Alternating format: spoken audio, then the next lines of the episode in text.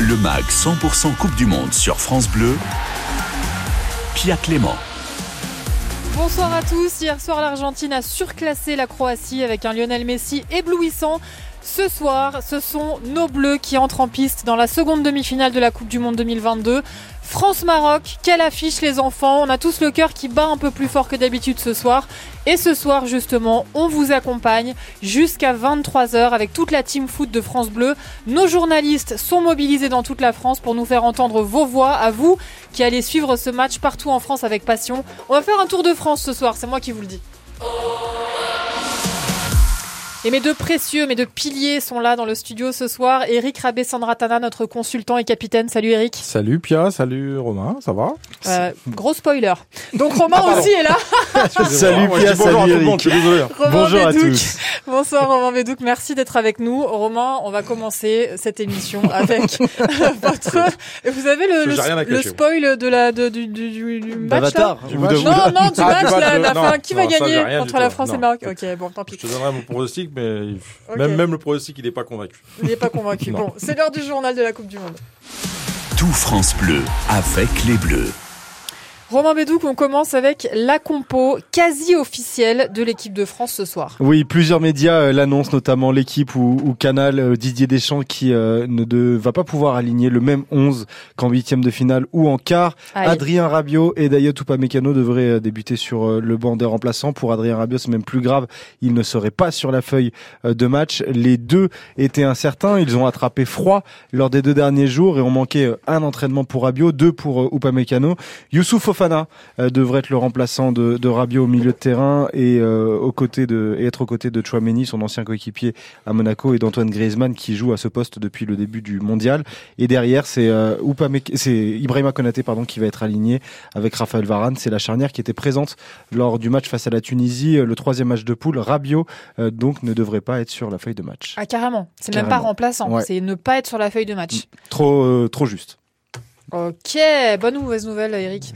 On non, hein. non, c'est une mauvaise nouvelle parce bah que forcément, Rabiot a fait une, une, une, Coupe du Monde fantastique, mais euh, c'est normal, on peut pas prendre de risques quoi qu'il arrive, donc euh, il faut il faut des gens à 100%. Donc euh, là, euh, il est pas là, c'est pas grave, il se repose.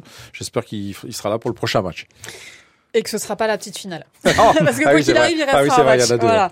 Romain, des joueurs en moins pour nous donc, et des retours côté marocain. Alors là aussi, il y a euh, encore quelques incertitudes, mais on est plus sur du positif que du négatif. Euh, Mazraoui, l'arrière gauche du Bayern, qui était absent en quart de finale, sera bien présent euh, ce soir. Ziyech, qui est sorti face au Portugal, aussi tiendra sa place. Là où il y a des questions, c'est autour des deux défenseurs centraux, ah. Naïef Aguerd et Romain Saïs. Pendant de nombreuses heures, on a cru que le timing serait trop court pour euh, Aguerd, mais la dernière tendance euh, serait au fait qu'il soit apte et puisse euh, démarrer ce soir. Pareil pour Saïs qui lui est prêt à prendre tous les risques hein, pour pour jouer pour jouer ce match.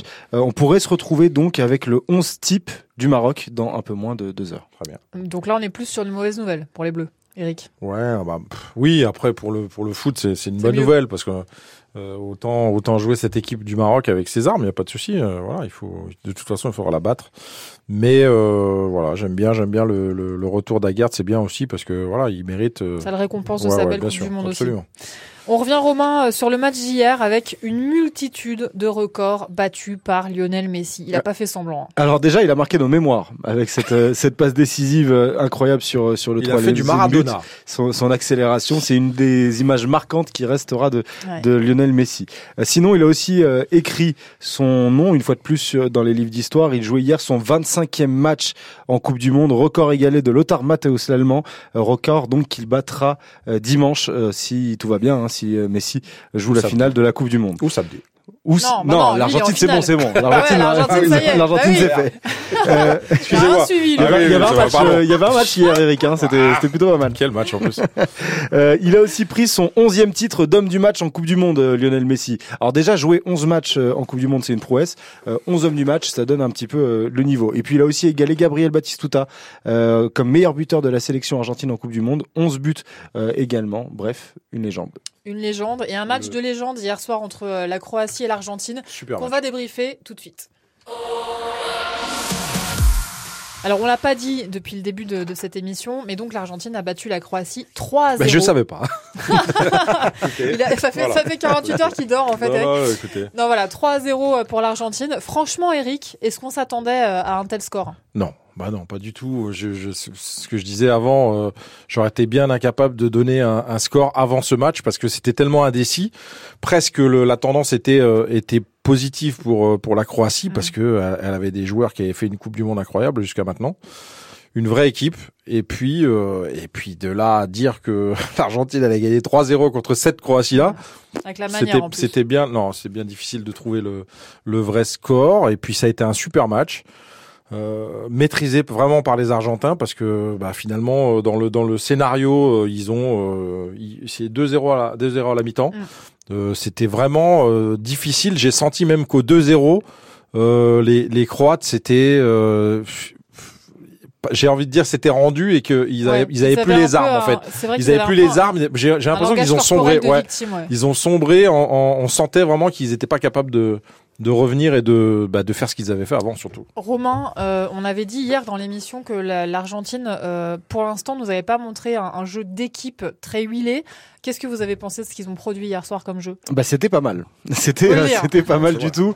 C'était même limite euh, flippant. Gros match. En fait, on a eu un on a eu un scénario de match qui était parfait pour pour l'Argentine et destructeur pour la Croatie. Quand on sait que cette équipe-là savait bien défendre, mais avait plus de difficultés en attaque, on le disait euh, notamment hier. La Croatie, vous dites. La Croatie, bien sûr. Et donc et donc quand on, quand on a deux, il y a 2-0 à la mi-temps, effectivement, euh, quand on sait que devant c'est un peu plus compliqué, bah tout de suite l'équipe a, un peu plongé. C'était déjà un peu ce qui s'était passé contre les Pays-Bas, euh, sauf que euh, à 10 minutes de la fin, l'Argentine a complètement relancé cette équipe-là, avec notamment l'entrée de, de, de, Paredes et, et, et, les Pays-Bas. C'était avait relancé donc les Pays-Bas. Ouais, c'est ça, c'est ça. On pensait que les Pays-Bas étaient moribonds et puis finalement, voilà, sur les dix dernières minutes, ça ça s'était emballé. là hier, ils ont été sérieux et puis il y a ce troisième but inspiré inspiré et, génial, euh, inspiré, inspiré par, par Messi et donc euh, génial dans, sa, dans cette passe décisive qui fait que ça enterre tout suspense. Euh, rideau à la 70e minute, c'était c'était plié quoi. Eric, vous pouvez nous décrire un peu l'action, cette fameuse action, cette fameuse passe décisive qui est en, en elle-même presque plus belle qu'un but? Ouais, alors en plus c'était c'était une action qui n'était pas forcément annonciatrice de, de, de ce qui allait arriver en fait. hein, ouais ouais. c'est c'est Messi sur la ligne de de, de ouais sur le côté droit du du terrain sur presque sur la ligne de touche et qui élimine euh, Guardiol mais qui reste quand même en duel avec Guardiol jusqu'au bout qui le qui le qui l'emmène à droite, à gauche et qui finalement, sur un, un, changement de direction dont il a le secret, parce que Guardiola est pourtant là quand même au marquage, il n'y a pas d'erreur de mm. Guardiola en fait, il y a juste le talent de Messi qui fait que euh, il prend juste l'ascendant comme il faut pour rentrer dans la surface de réparation et passer vraiment devant euh, Guardiola, mais toujours pareil, le, duel continue jusqu'au bout. Et puis voilà, il se protège un peu pour arriver à donner ce ballon comme il faut sur euh, sur euh, c'est Alvarez, il me semble. Oui, Alvarez. Dire de Qui marque. Et, et c'est Alvarez qui marque dans un dans un angle presque fermé, mais voilà, tout le travail a été fait par Messi et c'est vraiment on a retrouvé parce que il a plus la vitesse qu'il pouvait avoir euh, d'avant, mais par contre le coup de rein il l'a. Et, hmm. et, ce coup de rein il l'a gardé sur toute l'action. Euh, en changeant de rythme, en, en manœuvrant comme il faut euh, Guardiol, qui a, qui a, été un très très bon euh, défenseur de, de, toute cette Coupe du Monde, un vrai talent. Et puis bah voilà, après ça finit. C'est le talent, c'est le talent de Messi tout simplement, mais c'est on, est très content de, de, de, le retrouver à ce niveau-là surtout. C'est ça qui est fort, c'est que avant il aurait fait ce premier coup de rein et accéléré, et puis là comme il voit que l'accélération ne suffit pas, bah, il met plusieurs coups de rein pour pour garder sans cesse l'avantage. Et Guardiol effectivement, c'est pas voilà, il a beau avoir 20 ans, c'était voilà, c'était un des meilleurs défenseurs centraux de la Coupe du Monde. 15 ans de moins que, que Messi et il a 30 cm de jambes de plus. C'est ça. C'est impressionnant sur les images. Faire, absolument il a les jambes beaucoup plus longues, mais non, il n'y a pas moyen. France Bleu, le mag 100% Coupe du Monde. Et nous sommes toujours avec Eric Rabé-Sandratana, notre consultant, Romain Bédouc, notre journaliste sportif multitask qui sait faire plein de choses et ça nous arrange bien. Euh, et on va accueillir aussi ce soir pour notre euh, moment l'œil bleu, euh, notre spécialiste en géopolitique du sport, Jean-Baptiste Guégan. Bonsoir Jean-Baptiste. bonsoir Pia, bonsoir tout le monde. Merci d'être avec nous JB. Bon déjà, est-ce qu'on est optimiste pour le match de ce soir? On est optimiste, on est à fond derrière les bleus, ça va bien se passer. Bon, merci. Ça, ça, ça déjà c'est un bon démarrage. Jean-Baptiste, vous êtes avec nous depuis le début de la Coupe du Monde. on a évoqué beaucoup de sujets politiques avec vous en lien avec cette Coupe du Monde. Est-ce que vous diriez aujourd'hui que cette Coupe du Monde est la plus politique de l'histoire? C'est effectivement aujourd'hui la plus politique de l'histoire. On n'a jamais autant parlé euh, de géopolitique, de politique. Chaque match était sujet à discussion et souvent des discussions intelligentes. C'est-à-dire qu'on est toujours sorti euh, avec quelque chose en plus en dehors du stade et en dehors du terrain. Donc euh, finalement, c'est une belle Coupe du Monde politique. Il y a un sujet qui n'arrête pas de revenir depuis qu'on sait qu'il va y avoir une demi-finale euh, France-Maroc, c'est celui de la binationalité. Tout le monde a son avis sur la question. Par exemple, quand on est français d'origine marocaine, est-ce qu'on a le droit d'être plus pour le Maroc? C'est une question qu'on n'arrête pas d'entendre sur les réseaux sociaux et dans les débats. Bah, ce qui est assez intéressant avec cette Coupe du Monde, c'est justement que ça a mis en avant des sujets euh, sur lesquels on avait souvent soit un, avis arrêté, soit carrément pas d'avis. Et là, euh, si on est franco-marocain, aujourd'hui, on est face à un dilemme. Est-ce qu'on a à choisir entre l'un et l'autre? Bah, dans les faits, on peut être euh, pour le Maroc sans forcément renier l'autre côté de son identité. on a le cœur suffisamment grand pour accepter deux appartenances et même davantage. Et c'est ça qui est fort avec cette Coupe du Monde, c'est que c'est la première fois dans les médias, euh, et pas seulement, hein, euh, on parle de la binationalité comme quelque chose de positif, d'enrichissant, et qui en même temps, si ça pose des vraies questions, amène à dépasser le problème pour finalement se retourner vers l'autre. Parce que quoi qu'il se passe, il y aura des Français en finale, et on sera soutenu par, le, par les Marocains. Et ça, c'est vraiment quelque chose auquel on ne s'attendait pas avant cette Coupe du Monde. C'est euh, quand même un exemple assez frappant de comment le football peut changer le regard euh, des gens euh, et d'une population entière sur un sujet qui d'habitude crispe tout le monde. Là, tout d'un coup, on prend un sujet qui est tout en vue d'un point de vue négatif et subitement, euh, on le transforme en amour. Mais c'est assez fou quand même. Voilà, c'est la force du sport, c'est le love du foot. on est vraiment face ici à quelque chose qui permet de littéralement de prendre de la hauteur parce que le sport était aussi un jeu mais qui projette énormément de questions. Le sport, c'est de la politique, ça nous renvoie à ce, que nous, à ce que nous sommes. Et là, on a un très bon exemple de ça. Le foot a permis de soulever énormément de problèmes, du droit des migrants, en passant par la question LGBT, en revenant euh, sur euh, la situation des femmes en Iran. Et à chaque fois, ça se fait de manière positive et intelligente. Donc j'ai envie de dire encore plus de Coupe du Monde en hiver, encore plus de Coupe du Monde qui nous amènent à ce type de réflexion. Et là, ce qui va être fort, c'est de voir les Français et les Marocains jouer les uns contre les autres, faire la fête ensemble et puis espérer une victoire finale. Du coup, vous, vous votez pour la présence d'Emmanuel Macron en, tribune, puisqu'il y a beaucoup de choses qui ont évolué positivement. Alors moi, je vote pour la présence d'Emmanuel Macron pour plein de raisons. La première, c'est que d'abord, c'est le président de la République qui représente la France et donc il apporte le soutien du pays à l'équipe nationale. Donc ça, c'est une habitude. La deuxième chose, c'est qu'on a des relations très étroites avec le Maroc et avec le Qatar. Il est invité, il a la chance de pouvoir y aller, de préserver aussi nos intérêts, donc il doit y aller. Et comme les relations étaient un petit peu compliquées avec le Maroc et qu'il y a une visite d'État euh, qui se décide là dans les semaines qui viennent, début 2023, il a tout intérêt à y aller. Après, euh, on peut toujours disserter, mais il vaut mieux y être que de ne pas y être. Dernière chose, euh, il est certain à 100% qu'il y aura récupération politique de tous les côtés de ce match euh, France-Maroc. Ça, c'est quelque chose à laquelle on est habitué. Ça arrivera, c'est sûr. Voilà, ça va, ça va arriver. J'ai envie de dire que les meilleurs récupérateurs de France, c'est pas Chouameni ou N'Golo Kanté, c'est nos hommes politiques. C'est-à-dire que dès qu'il y a du foot, ils sont toujours là pour récupérer. Ah, ça, a une capacité à ratisser hein, côté sujet. Maintenant, dans les faits, ce qu'ils racontent n'est pas forcément utile, et c'est là où c'est intéressant c'est de voir que euh, ça permet de parler du politique, mais qu'en même temps, ça va toujours trop loin. Et la récupération finalement euh, du foot par les politiques, elle est assez vaine. Parce que tout le monde sait qu'il y a de l'insincérité derrière, du calcul. Et donc finalement, les gens laissent parler, laissent courir. Et ce qui compte, c'est la course du ballon sur le terrain. Donc on laisse parler et nous on kiffe le match de ce soir. On laisse parler, on kiffe le match et surtout on kiffe les Bleus et on espère qu'on ira euh, à l'étape d'après, c'est-à-dire la finale, pour ensuite remporter un nouveau trophée 4 ans après. Merci beaucoup Jean-Baptiste Guégan d'avoir été avec nous. C'était un plaisir et euh, on vous laisse filer pour que vous puissiez aller voir le match. Tout France Bleu avec les Bleus. Et nous, on va filer aussi du côté de Perpignan. On est toujours avec Eric Rabessandratana et Romain Bédouc en studio.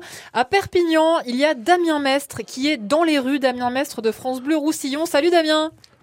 Salut. Salut Damien. Comment ça va Damien à Perpignan ce soir de demi-finale de Coupe du Monde? Et eh ben là, ça, commence à s'agiter. Les clients euh, arrivent au compte-gouttes dans les bars. Il y a beaucoup d'établissements qui affichent euh, complet forcément ce soir euh, à 20h. Et il y en a un de bar peut-être qui va déborder plus que les autres de monde ce soir. C'est le Riad, le bar franco-marocain de Perpignan. Il y a le patron à côté de moi, Abdel. Abdel, là, c'est le, le calme avant la grande fête ce soir. C'est ça, c'est vraiment le calme avant la grande fête. Et j'espère qu'elle sera grandiose d'un côté ou d'un autre. J'ai le cœur qui bat très fort. Plus les minutes avancent, plus ça bat et ça bat très fort. Vous pouvez me demander peut-être, mais pour qui ça penche? La question est très difficile pour qui s'approche parce que c'est là le dilemme pour tous les franco-marocains parce qu'on est tiraillé entre les deux, les origines, le pays et on essaye d'être euh, pour les deux et on essaye de faire en sorte que le meilleur gagne, que ça fasse une grande fête pour tout le monde. Ouais, vous, vous me disiez euh, beaucoup de fierté de voir ce match de prestige. Ah, c'est un match de prestige pour ma génération pour tous les Marocains, euh, binationaux bien sûr, et les Français, j'espère aussi, parce qu'on est deux peuples frères, hein. on, est, on a une histoire commune et c'est énorme, c'est énorme. Allez, pour, pour finir, j'ose vous demander un petit pronostic? Ah, Écoutez, je vais être, euh, je vais dire un partout avec une chance peut-être jusqu'au penalty pour euh, nous laisser une petite chance peut-être.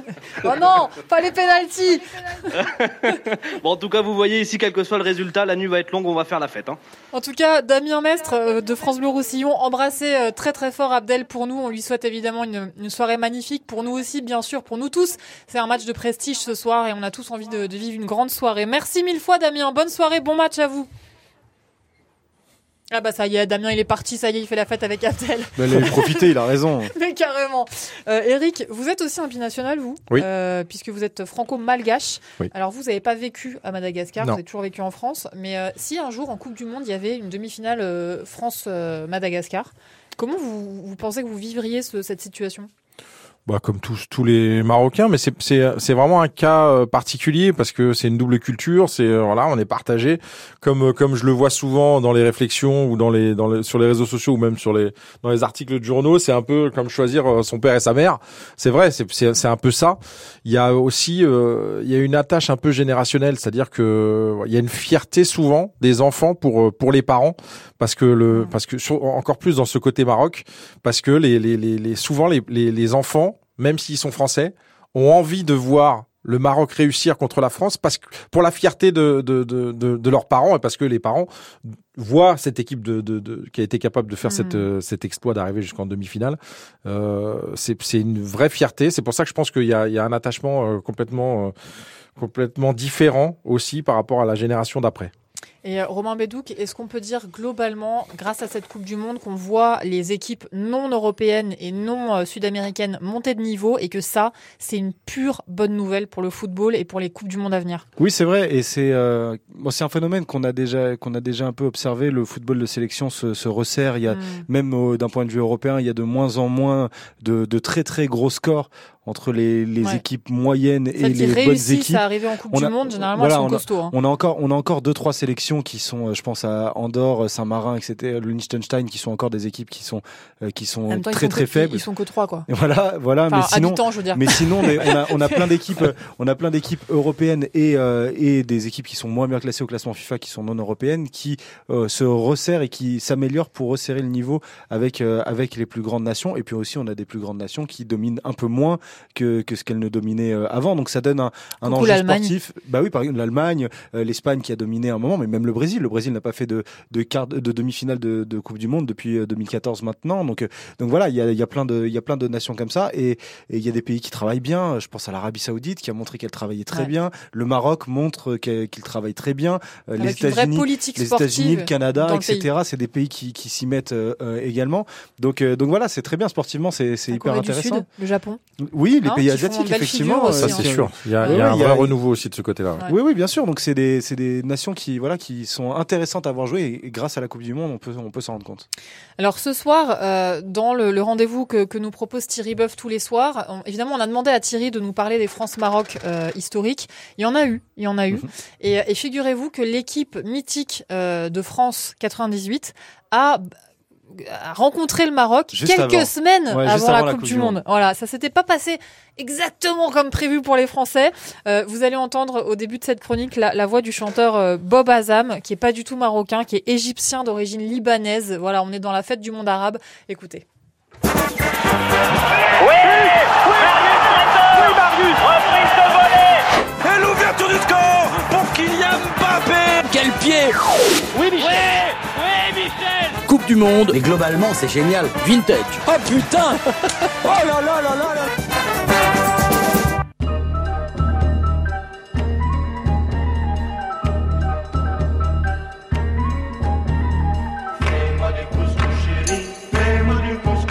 Bonsoir Pia et bonsoir à tous les aficionados de la Coupe du Monde. Vous le savez, ce soir, France-Maroc, à suivre bien sûr avec toute la Dream Team Sport France Bleu. Et alors, c'était pour nous euh, l'occasion dans cette Coupe du Monde Vintage de revenir sur les cinq rencontres entre la France et le Maroc, toujours dans un cadre de matchs amicaux de 1988 à 2007. Et sur cinq rencontres, la France a gagné trois fois. Il y aura un nul et une défaite. Et nous allons nous pencher justement sur cette défaite. Elle est très intéressante dans l'histoire du football français c'était un match de préparation pour la Coupe du Monde en 1998 à Casablanca dans le cadre du tournoi Hassan II, le père du roi actuel du Maroc, Mohamed VI. Autrement dit, les futurs champions du monde, Laurent Blanc, Zidane, Djorkaeff, Emmanuel Petit, perdent à quelques semaines de la Coupe du Monde contre le Maroc. On réécoute les commentaires de Jean-Michel Larquet et Thierry Roland. Christian Carambeu qui va faire cette remise en jeu. Et bonne sortie de El Adrioui et des Marocains. Hamzin, Hada. Longue transversale, la tête de Laurent Blanc. Oh là là Oh là là oh Et but Oh là, But marqué par le numéro 14. Bassir sur une erreur défensive des Français. Grosse erreur. La tête de Thierry Henry. Et la relance euh, ultra rapide de, de Brasil. Oh. Et but Bassir, deux. Encore Bassir Faute de Franck Leboeuf. Ah, il l'a mis pleine lucarne. Score final 2 à 2, séance de pénalty et là le Maroc gagne 6 à 5, deux ratages dans le camp français, Djorkaeff et Candela. Alors voilà, on sait que les Marocains depuis 1998 sont redoutables lors des séances de tir au but. Ce soir, France-Maroc, on croise les doigts pour les uns ou pour les autres et pourquoi pas pour les deux, comme cette fusion de la Marseillaise en Shahabi marocain. Allez, que le meilleur gagne.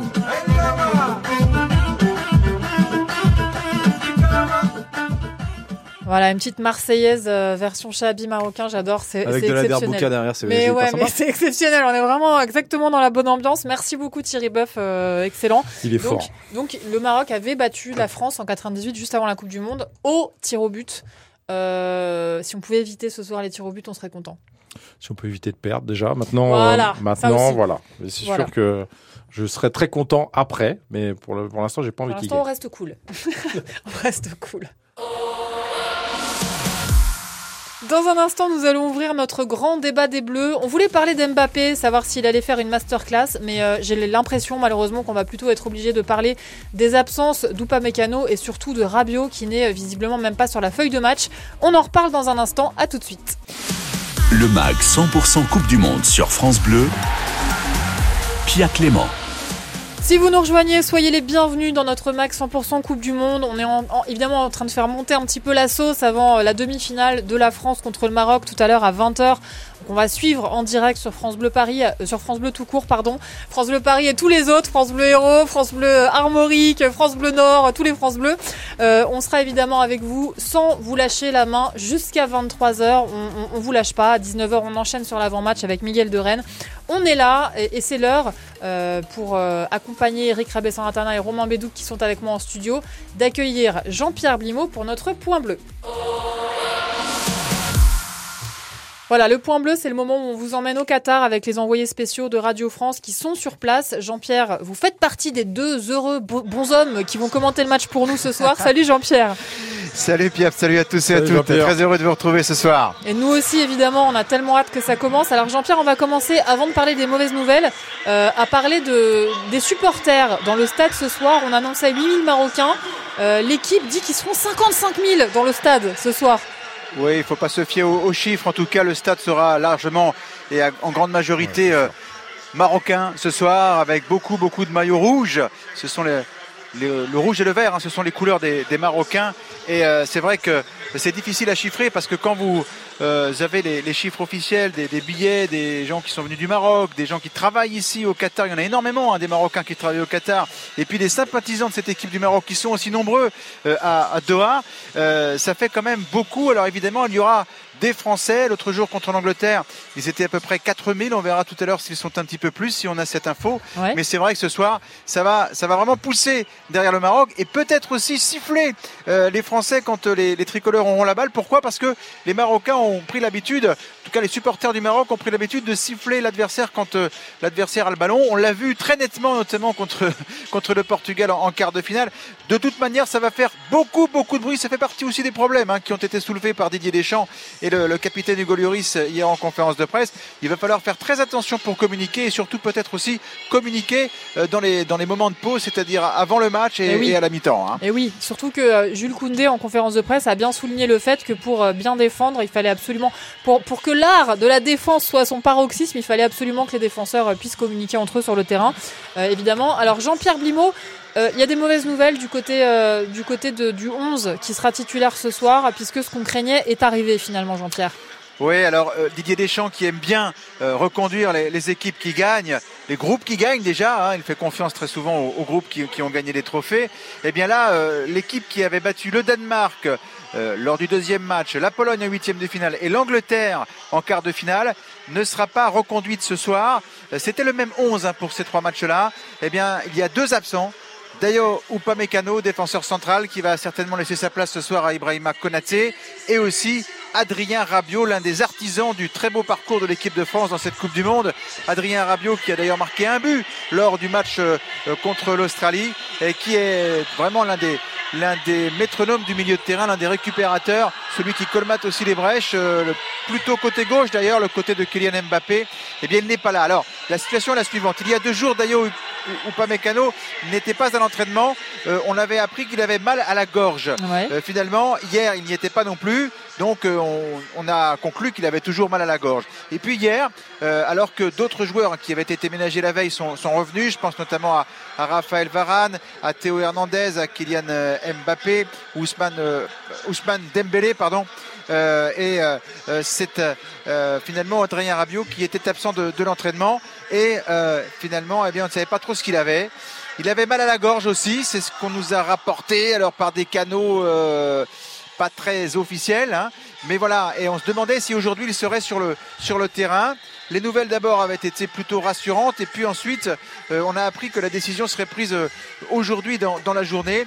Il apparaît ce soir que si Dayot ou Pamecano euh, peut-être est venu euh, ici jusqu'au stade d'Albeit pour s'asseoir sur le banc, il ne débutera pas. Pas plus que Adrien Rabiot et en plus Adrien Rabiot eh bien, serait resté donc à l'hôtel des Bleus. Ah euh, il n'aurait même pas fait le, déplacement pour venir ici. Alors, ça n'a pas forcément vraiment de sens de dire qu'il n'est pas sur la feuille de match parce que euh, vous savez, vous avez le droit d'inscrire euh, tous les noms du groupe France de toute façon sur, sur la liste des, joueurs, mais, mais ce qui est quasi certain, c'est qu'il ne sera pas ici. ici sur le bord du terrain pour encourager ses partenaires. Ça veut dire que, eh bien, il serait malade, un petit peu plus, euh, on va pas dire gravement, mais il serait euh, un petit peu plus sérieusement malade que, prévu et qu'il ne peut pas jouer du tout. Voilà, on attend la confirmation avec les compositions officielles. On attend de savoir aussi si Upamecano est là quand même pour pouvoir éventuellement rentrer. Mais voilà, ça fait deux changements. Donc on s'attend à ce que euh, finalement Raphaël Varane dans l'axe central de la défense soit associé à Ibrahima Konaté. Ça va été le cas donc lors du match contre la Tunisie, le troisième match. Et puis on attend aussi à ce que euh, Youssouf Fofana euh, entre au milieu de terrain aux côtés de Aurélien Chouameni. Les deux hommes ont déjà joué ensemble à Monaco. Fofana était rentré lors du premier match contre l'Australie. Il était aussi rentré contre la Pologne lors du huitième de finale. Donc voilà, ce ne sont pas des nouvelles très très euh, bonnes que je vous donne, mais bon, c'est comme ça, c'est la vie. c'est aussi la vie d'un groupe, d'une équipe de football. Et on vous aime quand même. Mais voilà. On vous aime quand même, Jean-Pierre. On vous en veut pas personnellement, vous inquiétez ah pas. Non, non, Merci mille fois pour toutes ces informations, Jean-Pierre. On vous retrouve donc évidemment aux commentaires de ce match sur France Bleu, euh, aux côtés de Philippe Randet euh, dans, dans, quelques minutes maintenant, parce que ça s'approche euh, à grands pas. À tout à l'heure, Jean-Pierre Blimaud. Tout France Bleu avec les Bleus. Je suis ici en studio avec Eric Rabé-Sandratana, le consultant foot de France Bleu, avec Romain Bédouc, journaliste sportif à France Bleu aussi, Romain qui euh, suit les actualités pour nous. Et nous accueillons un troisième homme dans cette euh, équipe de choc, Bertrand Queneut, qui est la voix du MHSC, c'est-à-dire euh, de, l'équipe de Montpellier, pour ceux qui ne suivent pas la Ligue 1, euh, sur France Bleu Héros. Salut Bertrand Et c'est-à-dire aucun joueur euh, présent en équipe de France de Montpellier. Voilà. Oui, mais attendez, il y, a un peu Giroud. Il y a Giroud. un peu Giroud quand même. Bertrand, y a... vous ne râlez pas d'office, il y a quand même Olivier Giroud. Bonsoir à tous, vous avez raison. Bonsoir Bertrand. Je précise, parce qu'on a aussi une pensée pour la Ligue 1 qui est en suspens évidemment, que euh, quand les matchs se sont arrêtés, le MHCC était 14e de Ligue 1. Et aussi que vous animez 100% paillade sur euh, l'antenne de France Bleu Héros et que ça, ça recommencera. Maintenant, ça a continué d'ailleurs, les lundis et les vendredis de 18h à 18h30 sur France Bleu Héros. N'est-ce pas, Bertrand? Oui, allez, on, va accepter cette euh, euh, présentation des choses qui est euh, un petit peu erronée, mais c'est pas grave. Bon, bah non, bah, corrigez-moi, mon petit Bertrand, faites-vous plaisir. On a continué le lundi une demi-heure pour pour informer les les supporters de la paillade et ensuite on a basculé sur sur votre émission évidemment qu'on a qu'on a repris toute la semaine. Bon, voilà. En tout cas, on embrasse tous les Montpelliérains qui nous écoutent. Romain, vous voulez dire quelque chose? Non, je disais qu'il y avait aussi d'autres anciens Montpelliérains qui sont encore présents. Il y a Rouly, le, le, qui est le gardien qui est passé par Montpellier, qui est, qui est encore remplaçant avec avec Donc voilà il y a un peu de Montpellier un peu partout. Exactement, et on avait euh, le seul, euh, le, seul buteur du match face à la Tunisie était Montpellier, hein, Wabi Kazri. Exactement. Voilà, donc vous voyez comme quoi Montpellier est eh partout. le Qatar est, le, Qatar est Montpellier. bon, Bertrand Queneut, puisque vous venez de nous rejoindre, c'est vous à qui je vais donner la parole en premier. On, avait, au départ, on voulait faire un débat euh, sur, à votre avis, quelle est la probabilité pour que Kylian nous sorte une masterclass ce soir, mm. comme l'a fait Messi hier soir avec l'Argentine. J'avais lancé un, sondage sur Twitter, vous étiez 9% à penser qu'il y avait 0% de chance qu'il nous sorte une masterclass, 36% ah à penser qu'il y avait 50% de chance, vous étiez 24% à penser qu'il y avait 100% de chance, donc masterclass assurée, et vous étiez quand même 31% à penser qu'il y avait 200% de chance que Kylian nous sorte une masterclass. Mais entre-temps, on a appris qu'Adrien Rabiot n'était pas dispo euh, pour jouer ce match, même pas pour euh, être remplaçant. Donc Bertrand, j'aimerais votre réaction sur cette absence d'Adrien Rabiot euh, ben, c'est évidemment une très mauvaise nouvelle parce que Adrien Rabiot euh, m'a agréablement surpris et je pense comme beaucoup de, de suiveurs et de supporters de l'équipe de France depuis le début de ce mondial, euh, depuis plusieurs mois, mais surtout depuis le début de ce mondial. Quand il faut se souvenir quand même qu'il y a quatre ans, il était euh, un paria, il s'était auto-proclamé paria hein, de, de l'équipe de France en refusant d'être suppléant, si ma mémoire est, est bonne, dans, dans l'effectif Coupe du Monde. Et aujourd'hui, il est devenu un indiscutable en l'absence de, de, de, de Kanté, de Pogba. Euh, je crois pouvoir dire aujourd'hui que son niveau actuel euh, n'a rien à envier d'ailleurs aux deux autres dans, un, dans un registre assez différent mais tout aussi euh, efficace.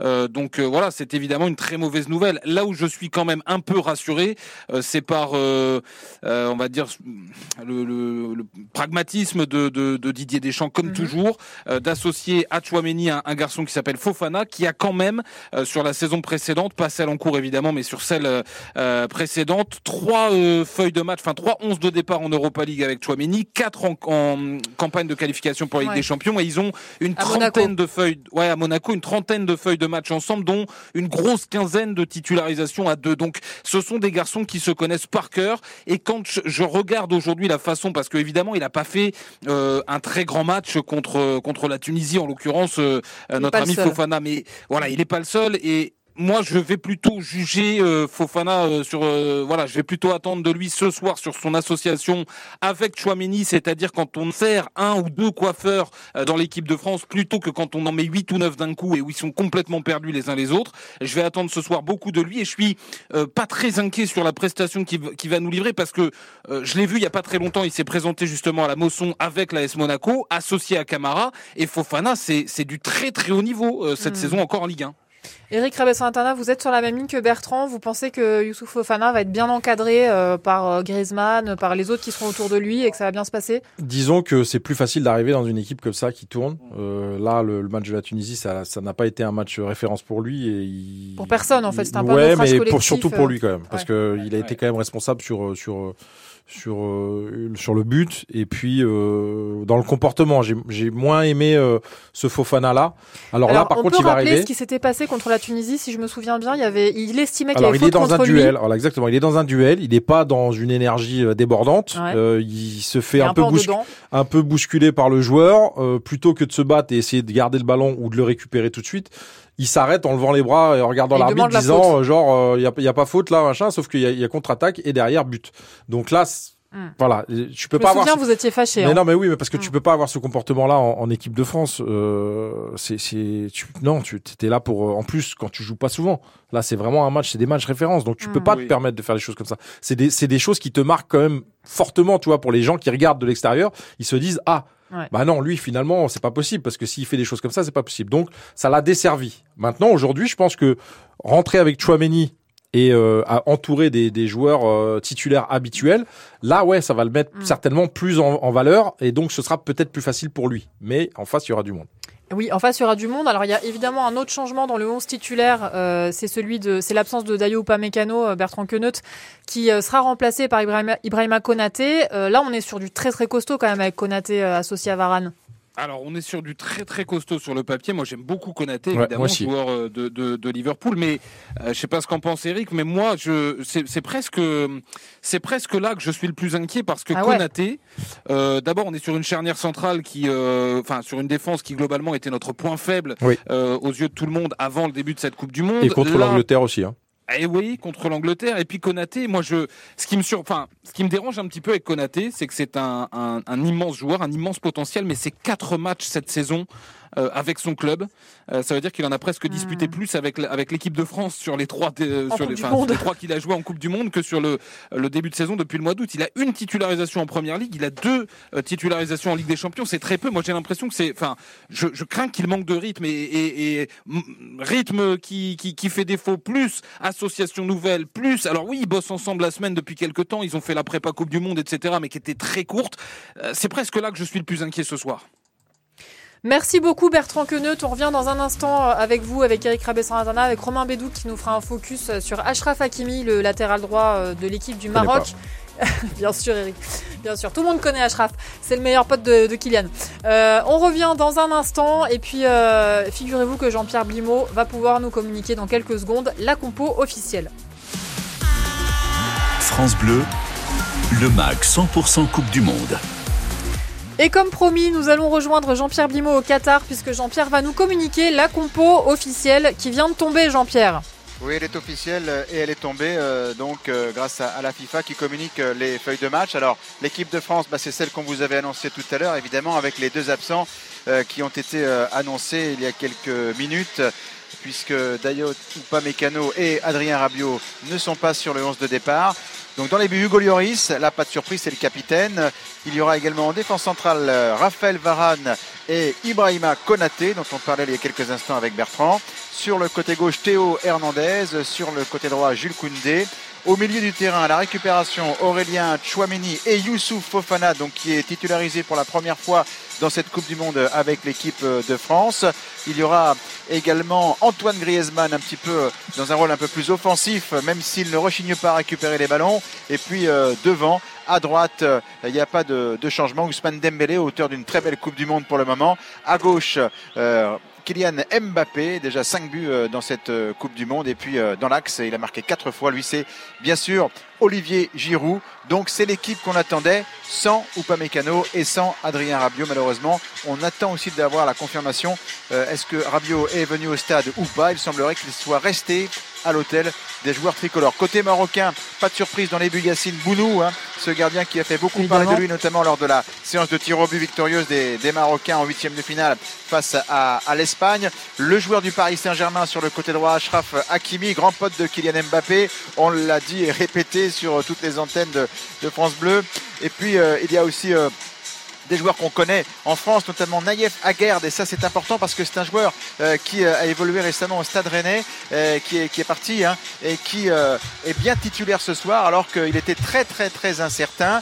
Hakim Ziyech, euh, l'un des, attaquants de l'équipe de, Chelsea, en tout cas joueur offensif, qui s'est aussi distingué lors de cette Coupe du Monde, est bien titulaire du côté des, joueurs marocains. Les deux angevins, Azeddine Ounani euh, et euh, Sofiane Bouffal, sont également titulaires, tout comme Jawad El Hamik et Youssef En Nesri. C'est lui, le fameux Youssef En Nesri, qui a marqué le but victorieux la 41e minute face au Portugal en quart de finale avec un bon un saut de. Il a sauté à 2m78 pour mettre son coup de tête victorieux dans les buts portugais. Ça a vraiment défrayé la chronique parce que c'est un, saut qui n'a pas été égalé. C'est le record depuis qu'on mesure maintenant les sauts et les coups de tête. Et eh bien voilà, il est bien titulaire cet avant-centre du FC Séville.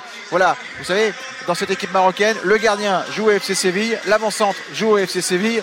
Et donc, c'est une équipe marocaine qui n'est pas vraiment surprenante ce soir, mais avec tout de même, on l'a dit, la titularisation de Naïef Aguerd, qui est un, pilier de la défense centrale. Et ça, je pense qu'Eric va nous le confirmer. C'est tout de même un, très bon joueur. Et c'est un joueur qui va certainement compter ce soir face à l'équipe de France. Merci beaucoup, Jean-Pierre Blimaud. On vous retrouve euh, dans quelques minutes à nouveau. Euh, vous êtes évidemment au Qatar et vous allez commenter le match dans, dans une heure et quart maintenant.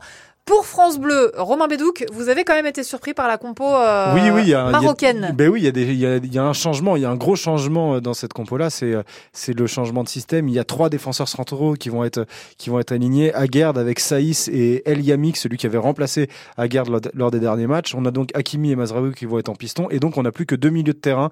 Euh, Unai, Jean-Pierre en parlait, avec Amrabat qui est un des meilleurs milieux depuis le début de, de la Coupe du Monde. Mais donc le Maroc s'adapte, change de système, s'adapte un peu à l'équipe de France densifie son, euh, son, sa, sa, défense. en se disant que soit c'est le meilleur moyen de, de, de contrer Mbappé, soit euh, c'est aussi le meilleur moyen de compenser les défenseurs centraux qui seraient peut-être un peu, un peu plus euh, en difficulté physique. Ce qui est, ce qui est, ce qui est, ce qui est criant avec cette composition, c'est que le Maroc met le bus tout simplement, et que euh, le Maroc veut aller le plus loin possible dans le match pour aller au moins jusqu'au penalty mm. ou des choses comme ça. Mm. Et parce que je vois pas l'autre l'autre objectif, c'est ils sont fatigués quand même parce qu'il euh, n'arrête pas de dire qu'ils ne sont pas fatigués, mais ils sont fatigués, c'est sûr. Donc, je pense que ça, c'est une compensation de rajouter à Gerd qui va être un, peu le, maître de cette défense. Et puis derrière, voilà, tout le monde va, être regroupé pour défendre et empêcher les Français d'utiliser les espaces et euh, et, de trouver la solution. J'ai vraiment envie qu'on continue à, à, débattre de cette compo marocaine parce qu'il y a plein plein de choses à dire, mais on le fera à partir de 19h parce que d'abord, on va aller faire un, un tour du côté de Mantes-la-Jolie avec Sarah Tucherer qui est à Mantes-la-Jolie pour nous et pour nous faire vivre la façon dont vous vivez vous euh, les bah, c'est cette préparation de match, enfin c'est cet avant-match euh, France-Maroc en demi-finale de Coupe du Monde. Salut Sarah. Bonsoir Pia, bonsoir tout le monde. Merci beaucoup d'être avec nous Sarah Tucherer. Alors d'abord pourquoi avoir choisi euh, de nous faire vivre quelque chose à Mantes-la-Jolie en Ile-de-France eh bien, Mantes, la Jolie, parce que c'est là que le collectif des associations des Marocains euh, du Mantois euh, organise une retransmission du match. On est au parc des expositions de Mantes-la-Jolie. Il faut vous imaginer, donc évidemment, un grand hall avec d'un côté un écran géant qui est allumé depuis quelques minutes maintenant. De l'autre côté, la petite buvette qui va bien. Euh, au mur des drapeaux des deux pays et au milieu des rangées de chaises, il y a déjà à peu près, je, dirais, une 100, 150 personnes ah, quand même. qui sont là. Mais ah oui, oui, il y a du monde. Mais alors, c'est vrai qu'il reste de la place. Hein. Si vous êtes dans le coin du côté de Mantes-la-Jolie, n'hésitez pas à nous rejoindre au Parc des Expositions.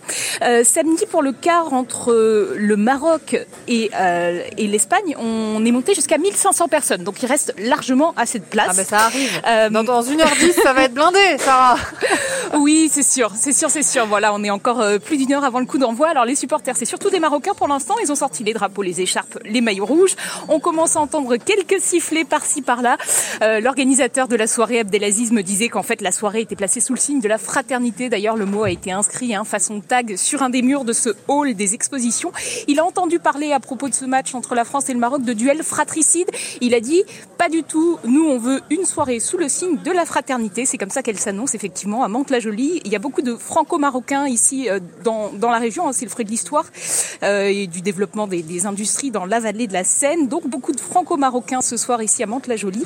Avec une certitude, on va faire la fête quel que soit le résultat de cette demi-finale. Sarah, est-ce que vous pensez possible euh, que, que vous fassiez chanter certains supporters euh, marocains pour nous? Ça va être un petit peu compliqué pour vous expliquer. Euh, alors attendez, je me déplace parce que je m'étais mise un peu à l'écart pour justement. Je vous casse les pieds, pardon ma petite Sarah.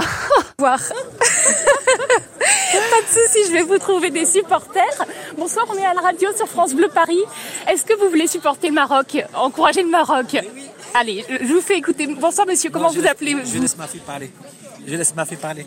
Viens, viens, viens, des, petits, des petits encouragements pour l'équipe du Maroc euh, Oui, euh, là je, on est venu soutenir l'équipe du Maroc. Vous êtes pour quelle presse? France Bleu. France Bleu. Je ne sais pas si vous entendez. Oui, oui, on entend. Des, vous voulez su- euh, on, on vous Une chanson, supporters, une monsieur. chanson. Une petite chanson pour soutenir le Maroc. De toute façon, moi, je suis un, je soutiens mon équipe euh, nationale du Maroc depuis 1972. Ah. Et j'ai jamais lâché jusqu'à aujourd'hui. Là, je viens de Paris, à Mantes-la-Jolie, parce qu'il y a une très bonne ambiance. Euh, on s'amuse bien ici, on- à chaque fois. Ça, je, moi, maintenant, je l'appelle pas Mantes-la-Jolie, je l'appelle Mantes-la-Joie.